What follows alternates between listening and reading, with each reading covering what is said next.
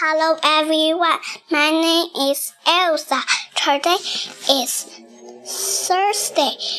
It's rainy today. 我今天给大家读的故事是《The Pet Shop》。Everyone wanted a pet. Chip wanted a rat. Oh no, said everyone. Biff wanted a spider. Oh no, said everyone.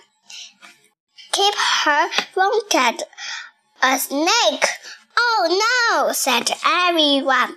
Everyone wanted a goldfish. Thank you.